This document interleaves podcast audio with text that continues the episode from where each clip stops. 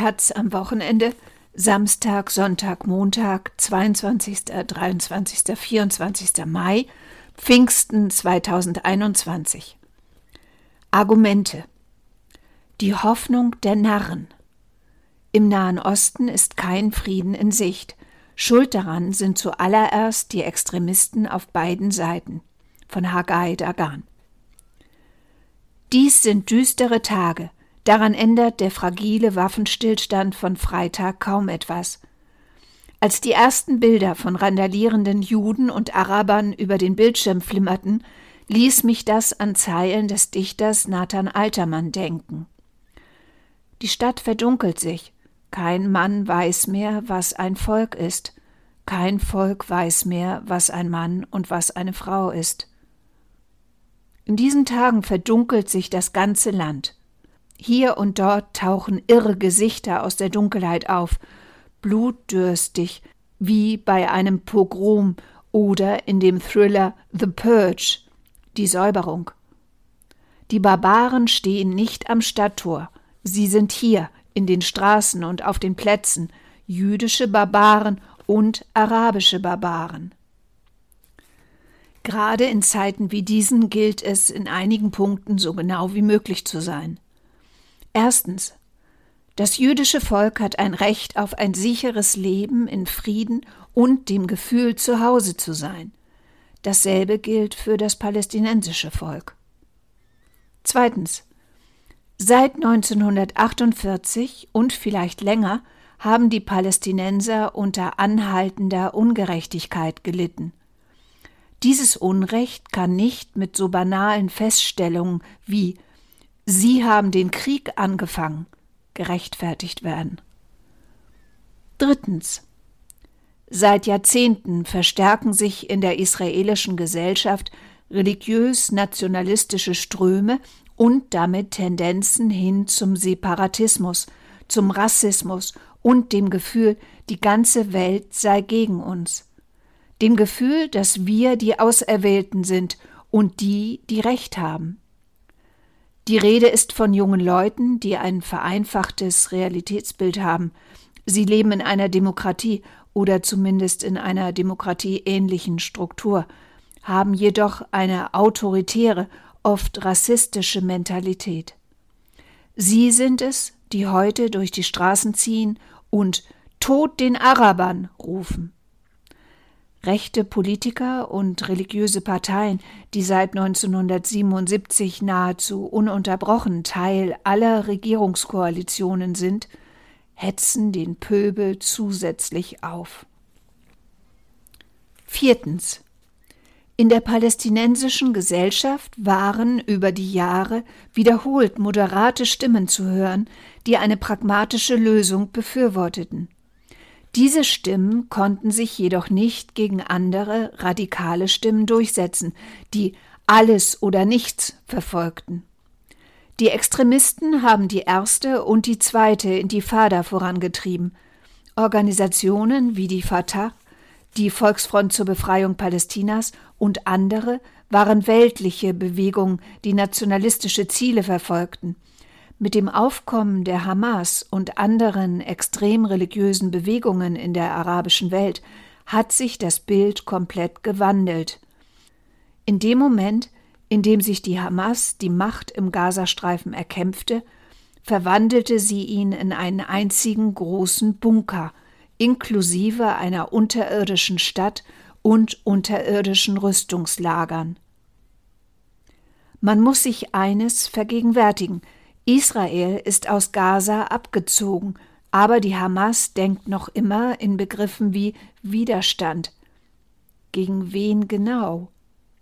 Wenn man sich die Rhetorik der palästinensischen Islamisten anhört, ist völlig klar, dass sie den gesamten Gazastreifen mitsamt seiner Bevölkerung, die sie als Geiseln hält, zum Kampf um religiöse Symbole wie die Al-Aqsa-Moschee antreibt und zum Kampf um Souveränität. Souveränität worüber? Souveränität über den Gazastreifen haben sie doch längst. Das Westjordanland? Nein, die Islamisten zielen offen auf die Rückkehr nach Haifa und Jaffe. Mit anderen Worten, Solange der Staat Israel nicht von der Landkarte verschwindet, wird die Hamas den Kampf fortsetzen. In der Zwischenzeit ist Gaza arbeitslos, vom Rest der Welt abgeschnitten, hungrig. Auch hier lohnt es sich, genauer hinzusehen. Die Blockade, unter der der Gazastreifen steht, ist Israel nur teilweise zuzuschreiben. Im Süden hält Ägypten die Grenze weitgehend geschlossen. Aber darüber redet niemand. So lebt der Gazastreifen von ausländischen Hilfsgeldern, vor allem aus Katar fließen die Dollars in den belagerten palästinensischen Küstenstreifen. Wohin genau geht das Geld? In die Entwicklung der maroden Wirtschaft vielleicht?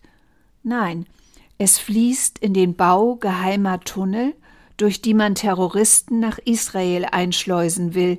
Es fließt in Raketenabschussbasen und Sprengstoff. Fünftens. Die Palästinenser in Israel sind Opfer andauernder Diskriminierung. Allerdings gibt es seit geraumer Zeit Tendenzen junger Araber, sich in die Gesellschaft, im Arbeitsmarkt und an den Hochschulen zu integrieren. Die Hamas wie auch Untergruppen der islamischen Bewegung in Galiläa, in Jerusalem und im Negev lehnen derartige Entwicklungen strikt ab.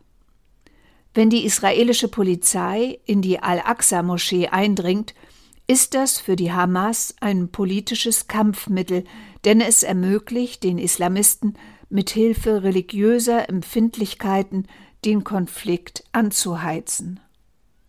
Sechstens. Wer in diesem Kessel rührt, sind die sozialen Netzwerke. Die Tendenz geht hier überwiegend dahin, die höchst komplexe Lage vereinfacht, manipulierend und propagandistisch darzustellen. Daran schließt sich die Berichterstattung im Fernsehen an. In den israelischen Sendern wird die Geschichte zuallererst aus israelischer Perspektive geschildert. Gerade jetzt werden patriotische Stimmen lauter, die sich weigern, der anderen Seite Raum zu lassen. Trotzdem werden auch Palästinenser und oppositionelle Politiker in die Studios eingeladen, so dass das Bild zumindest etwas ausgewogen ist. Im Gegensatz dazu bleibt die Berichterstattung in Kanälen wie Al Jazeera komplett einseitig. Al Jazeera steht inklusive all seiner Reporter unter den Fittichen der Hamas. Hier geht es nicht um die palästinensische Version, sondern um die Narrative der Hamas. Wer die Berichterstattung dieses Kanals verfolgt, muss den Eindruck bekommen, dass Israel gezielt auf Zivilisten schießt. Angriffe auf militärische Ziele erwähnt Al Jazeera mit keinem Wort. Selbst wenn die Berichte der Reporter, die Israel als erbarmungslos und völlig boshaft darstellen, der Wahrheit entsprechen, würde es doch keinen Sinn ergeben, dass die israelische Armee nur auf Zivilisten schießt. Wozu genau sollte das gut sein?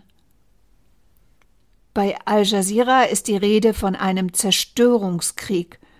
Hätte Israel das Ziel, den Gazastreifen zu zerstören, dann läge die Zahl der Toten heute nicht zwischen 200 bis 300, sondern bei mehreren hunderttausend. Die Wahrheit ist natürlich eine andere. Israel zielt auf militärische Einrichtungen und Kämpfer, die jedoch mitten in der Zivilbevölkerung versteckt sind. Deshalb tragen auch Zivilisten den Schaden, was furchtbar tragisch ist und kaum auszuhalten. Die Frage ist, wie weit es moralisch verantwortlich ist, militärische Ziele inmitten der zivilen Bevölkerung anzugreifen. Siebtens. Nicht wenige Analysten sind der Überzeugung, dass Israels Regierungschef Benjamin Netanyahu und der Minister für innere Sicherheit Amir Ohana die Lage für sich missbrauchen, um die Koalitionsbildung des oppositionellen Lagers unter der Führung des rechtsliberalen Yair Lapid zu verhindern. Der Gedanke, die beiden Politiker hätten all das so genau geplant, scheint doch ein wenig weit hergeholt. Dennoch gibt es bis heute keine Antwort auf die Frage, warum die israelische Polizei in die Al-Aqsa-Moschee eingedrungen ist. Vorläufig versuchen Netanyahu und Ohana, die Krise so darzustellen, dass die Unruhen zuallererst von arabischer Seite ausgingen und unterdrückt werden mussten. Das ist sicher eine Lüge. Schon wird hier der Boden für die nächste Eskalation bereitet. Der Eindruck entsteht, dass Netanyahu den Konflikt mit der Hamas zu einer endlosen Abfolge von Schlagabtauschrunden machen will, dass er die Hamas, Palästinenserpräsidenten Mahmoud Abbas, den er politisch schwächt, vorzieht, weil er nicht an einer Lösung interessiert ist, sondern in Wahrheit an der Fortsetzung des Konflikts. Netanyahu braucht den Feind, um sich selbst als starke Führungsperson zu inszenieren. Zudem würde ihm eine echte Friedenslösung schwere Zugeständnisse abfordern. Die Lage ist komplex und schlecht, sehr schlecht. Es ist keine Geschichte von Gerechten. Israel ist schuld an der Not und der andauernden Diskriminierung der Palästinenser und verschärft damit Tendenzen zu nationaler und religiöser Radikalisierung. Wenn die Bundesregierung daran festhält, Israel um jeden Preis zu verteidigen, dann sollten sich die Deutschen darüber klar sein, von welchem Israel die Rede ist. Eine überwiegend rechte Gesellschaft, die in weiten Teilen religiös, militant und oft rassistisch ist. Noch gibt es liberale, pluralistische Kräfte, aber sie werden weniger. Das heutige Israel gehört zum großen Teil den jungen Leuten, die auf die Straße zogen, um Araber zu töten.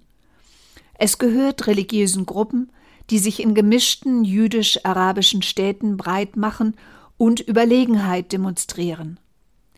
Die ersten Unruhen, die von arabischer Seite ausgingen, richteten sich genau gegen diese Gruppen. Die Palästinenser ihrerseits haben völlig recht, wenn sie gleiche Rechte und Selbstbestimmung fordern. Doch von dem Moment an, wo ihr Narrativ religiös extremistisch wird, von dem Moment an, wo sie Kompromisse ablehnen, von dem Moment an, wo sie losziehen, um Synagogen in Brand zu stecken oder jüdische Passanten zu lynchen, ist ihr Kampf nicht mehr zu rechtfertigen. Was bleibt, ist, die Scherben zusammenzufegen. Schon jetzt entstehen zahlreiche Initiativen, die für das Zusammenleben und die friedliche Koexistenz einstehen. Ob sich diese Kräfte gegen das Inferno durchsetzen, das sich in den vergangenen Tagen wie ein Lauffeuer verbreitete? Im letzten Kapitel vom Herr der Ringe, in den schwersten Momenten der Belagerung Gondors, sagt Gandalf zu Pippin Es gab nie viel Hoffnung, nur ein Narr konnte hoffen. Vielleicht ist das genau, was wir jetzt brauchen, die Hoffnung der Narren. Aus dem Hebräischen von Susanne Knaul Haggai Dagan lehrt jüdisches Denken am Sapir College in Sderot und ist Autor vieler Sachbücher und Romane. Auf Englisch erschien im Mai sein Spionage-Thriller The March Angel.